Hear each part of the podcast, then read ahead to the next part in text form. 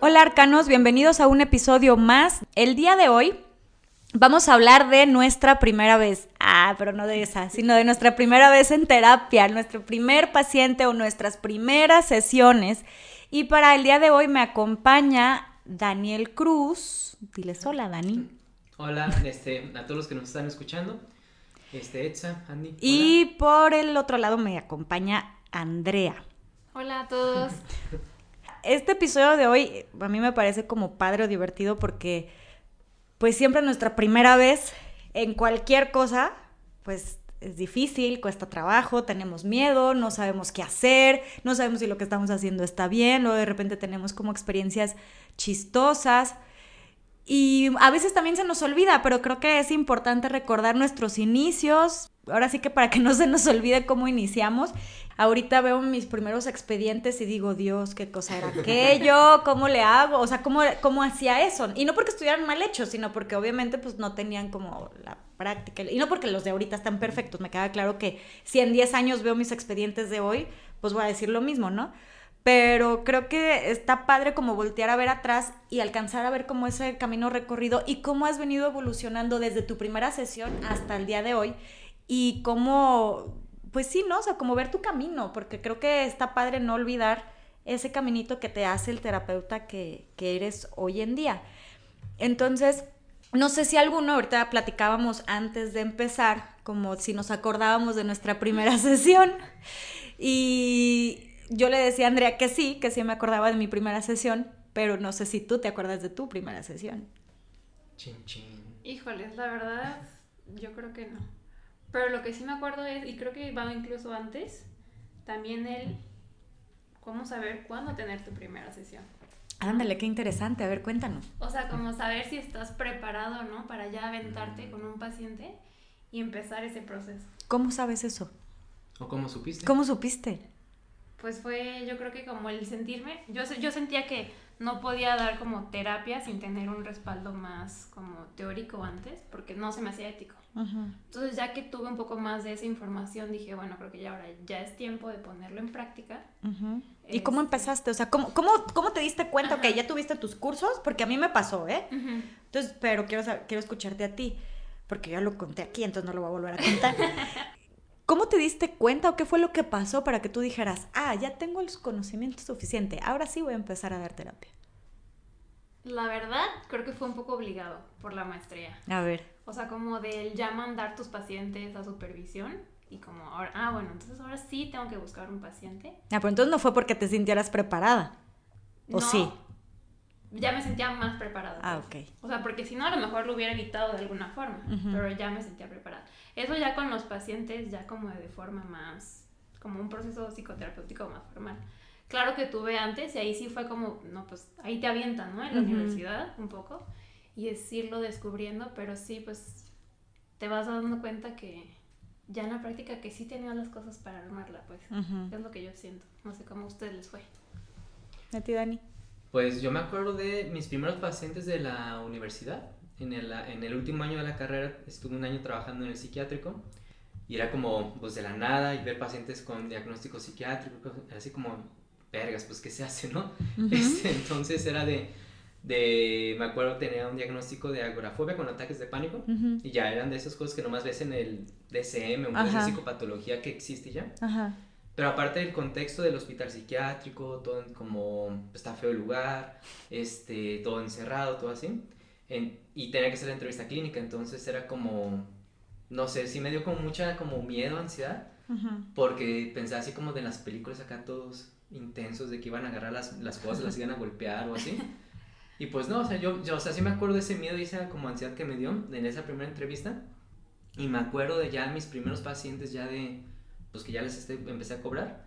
Yo lo que hacía mucho porque me daba mucha ansiedad antes de la sesión, como el equivocarme o así. Planeaba toda la sesión como si fuera cierto que eso fuera a pasar, pues. De que, a ver, de tal tiempo, tal tiempo voy a preguntar ¿Neta? de la semana, así como que en horarios, pues, más o menos. Y pues era así como yo estaba más tenso la sesión tratando de seguir el horario, el horario que está realmente siguiendo la sesión, pues. Eso sí me acuerdo, mi, o sea, ahorita que decías de tus expedientes, yo me acuerdo que sí yo planeaba las sesiones. Y ahorita Sí, ya claro. no planeo ninguna sesión. Sí, claro. De hecho, en la sesión ya ni tomo nota, pues ya la tomo después de Después. la sesión. Sí. Sí, y a mí también me pasaba eso. Yo antes, por eso te digo que veo mis expedientes y están, ¿no? Todos escritos, con todo lo que me decía, todo lo anotaba. Y pues ya ahorita como que vas aprendiendo a discriminar eh, qué sí es relevante, qué no es relevante, qué sí vale la pena anotar. Y aparte ya casi ni siquiera lo hago. O sea, tengo la hojita, pero realmente escribo como dos, tres cosas y ya después como completas. O sea, realmente sí es muy poco como ya lo que hace sensación. Pero, pero al principio, pues sí, obviamente estas inseguridades y estos miedos te hacen querer tener todo bajo control como si eso fuera posible, ¿no? Y, o sea, como en esta parte, creo que cuando vamos empezando es normal tener miedo, ¿no? Porque no sabemos qué va a pasar y en ese miedo a no saber qué va a pasar, pues entonces buscamos la manera de, buscar, de tener certeza. No sé, yo creo y tengo la, la, la idea de que todos los psicólogos pecamos del mismo miedo, pero ahorita voy a poner a prueba mi hipótesis y no se las voy a decir. Cuando ustedes empezaron, ¿cuál era su mayor miedo? Mi mayor miedo. mm, es que, por ejemplo, pacientes difíciles, bueno, consultantes, o sea, con ideación suicida y cosas así, no me tocaron al inicio, pues gracias a Dios, ¿no? Si no estuviera todavía más intenso el asunto. O sea, te diría de que se me mataran o algo así. Y no, más bien yo creo que mi, mi primer miedo era como. Pues el, no, el regalo y no poder. El no saber qué hacer, Y no poder vivir de eso Claro. o cosas así, pues. Y definitivamente. también como el. O sea, yo ya viéndolo, pues ya casi 10 años después de las primeras sesiones, y pues no, era como. Pues puedes platicar con cualquier persona, nomás le prestas más atención a algo que con un amigo, ¿no? Entonces yo creo que eso como que, porque en la carrera nunca tuve realmente, más que lo del psiquiátrico, una experiencia como más clínica como tal, entonces era como mucho de ideas de lo que uno se va haciendo, qué es lo que pasa en una consulta. Pues. Exacto, Ujú. ¿no? Creo que eh, lo que dices ahorita, ¿no? O sea, muchas veces tenemos la expectativa y lo que nos imaginamos que va a pasar, pero lo que pasa es completamente distinto. El, Para bien y para mal. Pues. Sí, claro, para bien y para mal. Sí. No, sí, sí, sí, por supuesto. Pero no sé si sí sea como de, de tus inicios o de esta parte de cómo, de cómo te sentías cuando empezaste, pues era esto, ¿no? Este miedo a, a equivocarte, a no saber qué hacer.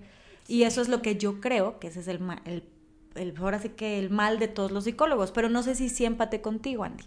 Sí, también, porque bueno, mis primeros pacientes en la universidad fueron pacientes paliativos, ¿no? Ajá. Entonces a veces los veía una vez, a lo mejor para la siguiente, pues ya no estaban, ¿no? Uy, eso está muy familiares. heavy. Entonces a veces era como... ¡Wow! O porque a lo mejor no les tocaba cita, ¿no? Eran Claro. pacientes este, ambulatorios, Ajá. pero era como intentar hacer todo lo posible en una sesión y decir, oye, a lo mejor la regué o no la regué, no tanto yo como persona, sino cómo yo la pude haber impactado al otro. Claro, pero eso sí está muy intenso. Sí. Sí. O sea, sí es cierto, o sea, saber que esa puede ser tu última sesión por la condición de la persona.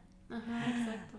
Y creo que como dices, ¿no? O sea, nos enseñan mucho estos modelos de cómo hacerlo, pero creo que en la práctica nos hace falta como el ejemplo y ver. Claro. Porque a lo mejor uno tiene la idea de qué es la psicoterapia si uno va a psicoterapia. ¿no? Y a lo mejor tienes esa experiencia, pero como el, el roleplaying y el ver a otros, yo siento que es lo que falta, sobre todo en los inicios. Es que sí está como muy. Digo, de que conozco varias universidades, he dado clases en varios lugares y así. Es que está bien difícil. Desde mi punto de vista, para entrenar a alguien como psicoterapeuta, sí, o sea, debe ser como mucho más personalizado el asunto. Porque digo, yo me puedo empezar, o sea, sí, pues si es un grupo de 30 personas, no te da el tiempo para a, a lo largo del semestre y fogueando cada uno, pues. o sea, No, y además aunque hagas el role-playing, o sea, tienes el role-playing, pero al final del día, pues no Sí. es, o sea, no y es estar ahí. ajá, los roleplays son como muy. Como la excusa que pusiste en practicado, pero la neta es como. muy Exactamente, ficticio, es como el libro de terapia cognitiva de, de Judith Beck. Ajá. O sea, es como todo muy de libro, todo muy de manual, como tienen que pasar las cosas y, y haces en el role-playing lo que debería de suceder, Ajá. pero no lo que realmente sucede. Y creo que eso, digo, eso a lo mejor sería otro tema, ¿no? Estas expectativas versus realidad, a lo que nos dijeron que debía de ser en terapia, pero no fue. A ti, Andy, ¿alguna idea, por ejemplo, cuando tú empezaste, con qué expectativa llegaste a la terapia y que a la mera hora te dijiste, y diste, diste cuenta y dijiste, oh, recorcholis aquí, o sea, como me dijeron, no era. Pues yo creo que el mantener esa estructura que yo, ah, sí, claro, le voy a preguntar esto y así voy a saber sus creencias, ¿no? Y sus pensamientos automáticos. Y esta, y si uso esta herramienta, ¿no? Ahí vamos a saber por qué está pasando esto y a veces es como... Y ahí estás tú con la herramienta y no sale, ok. Te sale algo completamente diferente y dices, oh, caray, ¿ahora qué? Sí, yo me sentía como técnico, o sea, como de de, ok, salió un, un clavo, necesito el martillo, salió un tornillo, necesito un desarmador o algo así. Entonces me perdía más en pensar en qué técnica utilizar que realmente en lo que se estaba viendo en la sesión, pues. Que ya tiempo después digo, pues nada que ver. A veces ni siquiera hago ninguna técnica y salió un caso completo, pues.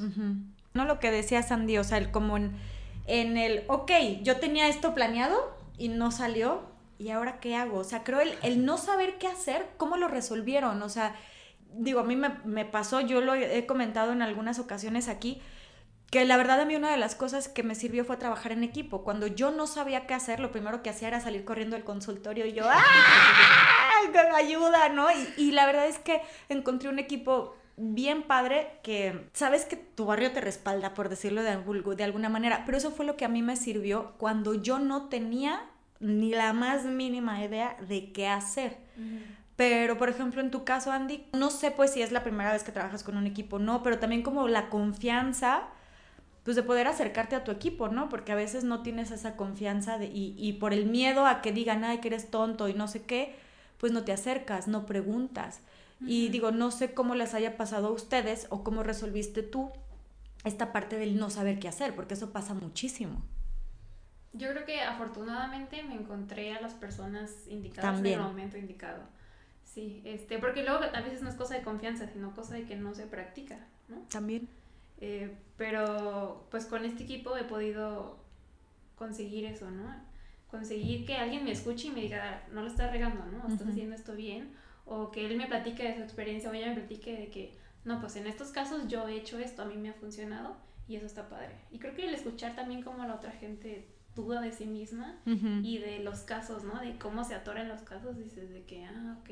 No soy la única. No soy la única y además de que no lo había visto de esta forma de cómo se puede este, abordar ese caso. Entonces tú también, o sea, compartiste la, lo que yo digo, o sea, el tener un equipo fue lo que te hizo, pues, al sacar las dudas. Sí, y yo creo que, o sea, debería ser esencial, ¿no? Para todos. Debería ser esencial. ¿Y tú, Dani? Yo le agradezco mucho a mis maestros de la carrera porque yo cuando entré a un equipo, un instituto como tal, yo ya llevaba como 3, 4 años de egresado y ya estaba yo ejerciendo también. Entonces, más bien, varios de mis maestros como que me, siempre me respaldaron. Entonces, sí como un equipo de tener la conversación con quien preguntar, pero un equipo de compartir más que con este Fer, pues, pero de ahí fuera, pues realmente así como equipo, equipo, como tal, ¿no? Pero, tenías a alguien a quien preguntarle. y aparte, lo que son las cosas de la vida, yo en mi primer consultorio era el consultorio de mi abuelo que le hizo homeópata. Y a cuatro casas de ahí está el consultorio de mi maestro. Entonces literalmente me salía de... o sea, ya después de sesión me salía, iba a preguntar y pues ya me iba así. Y ya regresaba. Sí, pero sí, siempre, siempre, siempre respaldo. Eso sí, nunca hice algo sin saber. Prefiero decirle al paciente y la primera vez que dije no sé, sí me costó mucho pues pero prefería decirles que no sabía o que te investigaba o que lo veíamos que inventar, inventar algo, pues sí, ya siempre iba a preguntar. Sí, o sea, sí lo hiciste. O sea, sí preferiste y decir, no lo sé. Sí, no sé. A veces se fueron los pacientes y obviamente me, dio, me dieron la autoestima y todo, pero otras veces no, pues. Pero es algo que sí puedo decir que creo yo que siempre trabajé, he trabajado como con esa ética de si no sé, pues lo derivo, o si no sé, pregunto, pues, o se lo digo a la persona, tanto como docente como terapeuta. Pero sí me costó uno y el otro, pues, ¿no? Sobre todo, pues, porque como este miedo de... Pues porque también yo nunca había trabajado en mi vida hasta que empecé a trabajar como terapeuta, como el de si se puede vivir de esto, no se puede vivir de esto, este, debe estar estudiando una maestría con conocido, no debe estar estudiando una maestría, bla, bla, bla. Entonces era como muchas cosas o muchas variables alrededor, como para si se te va el paciente, pues, ¿qué vas a hacer? Pues, ¿Qué vas a hacer? Yo sentía como mucha esa presión. Sí, no, y creo que ahorita que hablabas del se te va el paciente, fue una de las cosas que también pues se aprenden sobre la marcha y que no te enseñan en terapia, ¿no? El que a veces se te va el paciente y crees que tiene que ver contigo con que no hiciste algo bien. Y que bueno, a lo mejor en muchas ocasiones sí, ¿no? O sea, tampoco se trata de que siempre le echemos la culpa al consultante porque se va. O sea, a lo mejor en algunas ocasiones pues sí cometemos el error y creo que vale la pena reconocerlo y está bien, ¿no? Ni modo, ya se fue. Pero el aceptar que los pacientes se van a ir Sí, O sea, creo que al principio se cuesta un chorro de trabajo. Pues es que es como... Porque habrá veces, en las veces que se han llegado a ir, en algunas ocasiones yo sí les he podido preguntar el por qué, tanto por si la regué en algo como retroalimentación hacia mí o así. Y la mayoría de las veces nunca ha sido como por mí, o por lo menos decir, les quiero lo que me dijeron. Nada, niño, No te van a decir es que eres bien mal terapeuta. No, pero, pero, o sea, una vez sí fue de no me sentí cómodo, me prefiero mejor con una mujer, o me queda muy lejos, entonces como que yo siempre lo atribuía todo a mí, o sea, que yo- no, yo la regué, yo, es que tuve que haber hecho esto, tuve que haber hecho lo otro, pero cuando me animé a preguntar y los que sí me llegaron a contestar, sí, como que me, da- me daba cierta calma, como un, pues no todo está en mi control y lo que sí, pues lo estoy tratando de hacerlo mejor. Yo te voy a ser sincera, yo la verdad nunca pregunté. No, yo sí. a mí Yo me- nunca pregunté, O sea, yo mi- quise quedarme con la duda y ya. No, mi ansiedad ante la incertidumbre no podía, pues, la verdad. Entonces, yo, sí. yo no, yo nunca Pero con algunos me convencen y con otros no, pues. No, yo la verdad no recuerdo si le he preguntado a alguno, no, creo que no. O sea, "Ey, ¿por qué dejaste de venir? Creo que nunca lo he hecho y yo sí prefiero no saber. No, yo sí. no sé si tú sí lo has preguntado. No, yo tampoco, pero siento que también a veces siempre te dan como un por qué, ¿no? Aunque sea mínimo. O sea, yo sí me he dado cuenta, o sea, yo sí identifico, por ejemplo, estando en sesión, si alcanzo a identificar el paciente que ya no va a regresar. Sí, a mí O sea, yo sí digo, o sea, este sé que no va a No, regresar, pero sí, pero ahí sí identifico, pues que es algo de él, o sea, que lo que está sucediendo en sesión, por algo, no sé, a lo mejor él venía a buscar una cosa y yo en mi plan terapéutico, pues obviamente no voy a reforzar conducta, sé que eso no le va a gustar y por lo tanto va a utilizar su conducta y se va a ir, o sea, sabes perfectamente que no va a regresar. Ya. Pero, pero Sí, ahí sí ubicas que es de él. Y los que, por ejemplo, no, ni siquiera los vi venir, yo la verdad es que prefiero no preguntar. No, no lo sé, Rick. Es que, por ejemplo, que al final, es algo que me he dado cuenta con el tiempo, pues tienes que hacer clic con el terapeuta, pues, pues al final Pero una- no siempre. No, ya, yo, Yo digo los que- pacientes con los que no hago clic se me van. Y no me esfuerzo para hacer clic, la Ujú. verdad. O sea, yo, yo prefiero trabajar con una persona que me sienta cómoda.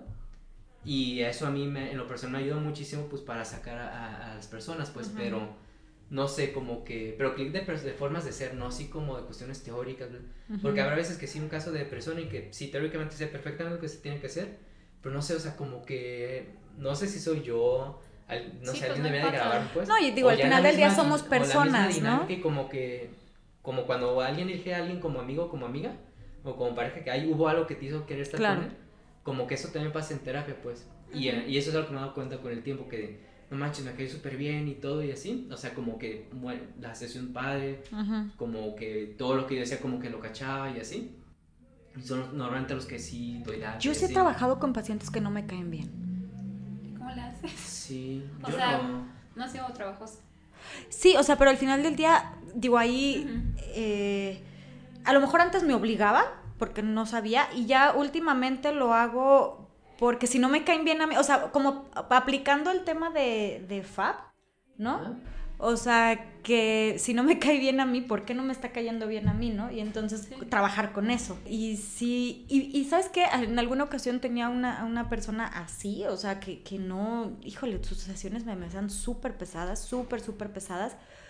Pero en, en el proceso terapéutico, en precisamente estar reflejando, trabajando con FAP y demás, la verdad es que hoy disfruto mucho sus sesiones y me cae muy bien. O sea, Pero- ya, ya me cae bien, pero al principio, híjole, qué trabajo me costaba, era muy cansado. O sea, no, No. no, no sería una persona con la que yo me llevaría fuera de. Por ejemplo, no, también yo tengo varios consultantes que no sería de, ah, si, que si hubiéramos sido compañeros de la carrera, seríamos Ujú. amigos, este, no lo creo tampoco, este, pero, este, tengo consultantes que, o sea, que me caen bien y todo, pero se me hacen súper cansados, pues, Ujú. y, y, y por la Sí, pero bueno, eso es por la misma, la, la- la misma problemática, Ajá, pues, entonces, o sea, no es de que, ah, siempre me siento como en terapia, no, la verdad es que no, sino sí hay varios consultantes que sí me cansan mucho por su situación o sus mismas conductas problemáticas y no por eso no los dejo de ver. ¿no? Ujú. Más bien te- es más como esta parte como muy que no se Como de puede química, explicar, pues. de química, de conversación, pues no me refiero unos que ay, ya llegó est- otra vez este güey, pero en el senti en el buen sentido. En el pues, buen porque- sentido, porque es cansado, Ajá, ¿no? Y, porque y es parte del proceso terapéutico. pues, Exactamente. ¿no? Y eso sí es algo que ya que trato a veces como de hacer en sesiones que antes no me animaba, como expresar más el cómo me siento yo en la sesión. Porque antes como que te venden la idea de que ser objetivo, y la neta eh, no existe el ser objetivo, por el simple hecho de... Cada que eres una persona con tu historia de aprendizaje. Ya no, o sea, realmente el concepto de ser objetivo eso no existe, ni ningún psicoanalista si te dice que es objetivo te está mintiendo, ni humanista, ni cognitivo conductual, nadie puede ser objetivo, por lo mismo, la historia de aprendizaje. Entonces como yo animarme a decir cómo me siento en la sesión, es que yo también me siento bien frustrado contigo y ya hasta ya me cansaste tú del tema. ¿Cómo no te cansas tú estar dando Y sé que estoy interviniendo también. Claro, sabes por qué lo estás haciendo. No lo dices porque sí. O sea, ¿estás de acuerdo? Porque al final del día él no es tu terapeuta para decirle cómo te estás sintiendo. Si tú le dices cómo te estás sintiendo es porque tiene un fin terapéutico. Ajá, justamente. Porque muchas veces, este, lo que pasa en sesión es un reflejo de lo que pasa afuera. Exacto. Entonces, si alguien le, si él no sabe expresar cómo se siente y uno le empieza a decir, a modelar, estás modelando ese comportamiento. Pero antes eso nadie te lo dijo en el, cole, en la universidad. Exactamente. O sea, creo que definitivamente hay un chorro de cosas que suceden en terapia que nadie te enseña. Y, y lo que creo que alguna vez platicábamos también, Dani, en otro episodio era la parte en la que o sea, en, la que nadie te dice esto y que a lo mejor hubiera más formaciones o más cosas en las que te enseñaran de verdad de manera práctica cómo ser un terapeuta. O sea, más allá de los libros, caray, porque creo que eso es con lo que nos topamos todos cuando empezamos a ejercer. O sea, porque ahorita Andy nos, nos, nos compartía la parte en la que que ella necesitaba como sentirse éticamente informada, que creo que es real, pero al final del día, no sé, a mí me pasó y también ya lo he compartido aquí, que yo tomaba y tomaba y tomaba y tomaba y tomaba y tomaba y tomaba cursos, pero yo no me sentía, o sea, sí me podía estar tome y tome y tome cursos, nunca era suficiente, o sea, siempre creía que tenía que saber aún más. Entonces, nadie te enseña realmente a ser un terapeuta, aprendes a prueba y error y desgraciadamente, pues aprendes con personas. Y eso está gacho, o sea, creo yo que no se le, creo yo que, por lo menos en México, no se le da la seriedad en la formación de, psicología, porque, o sea, de entrada, por, psicología no va a estar en humanidad, o sea, humanidades, ¿qué? Pues, o sea, eso es investigación social y cosas así. Psicología es dentro del área de la salud, entonces, ya desde ahí los planes de estudio, o tampoco es educación, como en otras universidades a veces los pueden mezclar. No, o sea, es área de la salud, entonces como área de la salud se le da la importancia como Claro. Sí, sí, sí, digo, creo que es un tema y podríamos seguir, ¿no? Y podríamos tener como un montón, pero o sea, para estas personas que nos escuchan o que nos ven, mucho de lo que hemos hecho en, el, en este blog de, episodios en, el podcast es como poder compartir esta parte que no se dice, que no se ve, que no se cuenta detrás del terapeuta. Porque la mayoría de los terapeutas creo que nos sentimos así. Pero muy pocas veces lo compartimos. Es, como muy tabú. Exactamente. Es muy tabú y pocas veces lo compartimos. Y creo que allá afuera hay un montón de personas estudiando psicología, viendo a ver si se van a dedicar a la psicoterapia y saber, y con mil dudas de cómo van a empezar y demás. Y la verdad es que estaría padrísimo que si les gustó lo que les estamos compartiendo, pues nos empiecen a dar la oportunidad de seguirnos, de, de compartirnos un poco los, sus miedos, sus inseguridades, el qué, qué les está impidiendo empezar a ejercer o qué cosas les está diciendo la loca de la casa, ¿no? La, la, tu cabecita que te dice de que no eres lo suficientemente bueno, de que tienes que estudiar 50 mil maestrías antes o ve tú a saber. Que, bueno, que sepan que algo de lo que estamos haciendo nosotros aquí en Instituto Arca es poder abrir ese espacio con terapeutas que están iniciando. Sí. Y, y en la parte en la que estamos como planeando o queremos hacer porque es algo que nos hubiera gustado a nosotros que existiera cuando empezamos. Empezar a, hacer como una formación que sea especializada para cómo iniciar la psicoterapia. Entonces, dime. Una frase tuya, no me acuerdo en qué momento me la dijiste, pues, pero que a mí se me quedó muy grabada es la de las habilidades no se aprende leyendo, sino haciendo. Y pues es eso, pues. Es eso, sí, claro, ¿no? Porque entre leyendo, o sea, una misma habilidad leyéndola y haciéndola es diferente. Es diferente, claro. O sea, ¿de qué te sirve leerte 50 mil libros si no lo estás aplicando? Y creo que, bueno, justo viendo nuestras propias necesidades es que eh, tenemos como la inquietud de armar algo que realmente sea útil para las personas que están iniciando y que a nosotros nos hubiera gustado que nos dijeran cuando empezamos y que nos enseñaran, no nada más que nos dijeran. Pues igual en donde se publica, ya sea en, en Instagram, Instagram, YouTube o Facebook, pues en los comentarios poner los, o sea, de los que nos escuchen pueden ahí poner comentarios de sus miedos de la primera sesión o inquietudes o así. Sí, la verdad es que estaría padrísimo eh, leerlos, pues, Sí. o sea, que nos pudieran, nos pudieran compartir, que si les está gustando el contenido que les estamos compartiendo, que nos ayuden, si estás escuchando en Spotify, que nos ayudes a, a calificar el, el podcast. Como alguna vez ya lo dijimos, no nos importa que nos pongas cinco estrellas, pero que nos califiques de una manera realmente sincera, pues, ¿no? Y que nos, nos apoyes en, algún comentario y sobre todo que estén atentos a nuestras redes sociales porque si te has sentido identificado con alguna de las cosas que hemos platicado en este blog de, de, de videos y podcast, pues que nos sigas para que, ahora es que para que tengas conocimiento de lo que estamos pensando hacer, que es una formación especializada para personas que quieren empezar a, a ser psicoterapeutas pues aprender lo que no te enseñaron en la, en la escuela de una manera lo más práctica posible y sobre todo aterrizada a la realidad. Y también igual si tienen algún tema que, o por ejemplo, no... Algo que les gustaría Algo que les saber, gustaría que les gustaría que compartiéramos, la verdad es que también padre. estaría padrísimo que nos lo compartieran. Y pues bueno, ya para terminar, no sé si hay algo que les gustaría compartir para las personas que nos están escuchando. Pues creo que, o sea, que también se sientan en la libertad de compartir estas inquietudes, no solo en sus inicios. Sí, claro, Porque siempre van a existir. siempre, Y tienes Quien razón. diga que no, pues miente.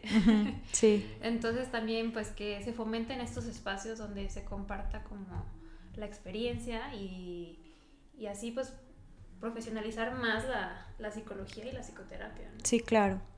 Yo como el siempre recordar, recordar que somos humanos, sentimos, nos duele, nos da miedo, tanto el consultante como nosotros, y como el, también tanto hacerlo profe- profesionalizar más la psicología, pero también humanizarla en el sentido de pues se vale Se vale, se vale no sí. saber, Se vale. y porque se vale todo eso, hay espacios, están creando espacios nuevos para poder como socorrerse pues. Exactamente. Sí, la verdad es que me encantaría que donde nos están viendo, si es por YouTube, por Facebook, y pueden dejar sus comentarios, que nos compartan cómo fue su primera vez. Y con eso me despido de ustedes y quedamos atentos para nuestro siguiente episodio. Cuídense. Adiós.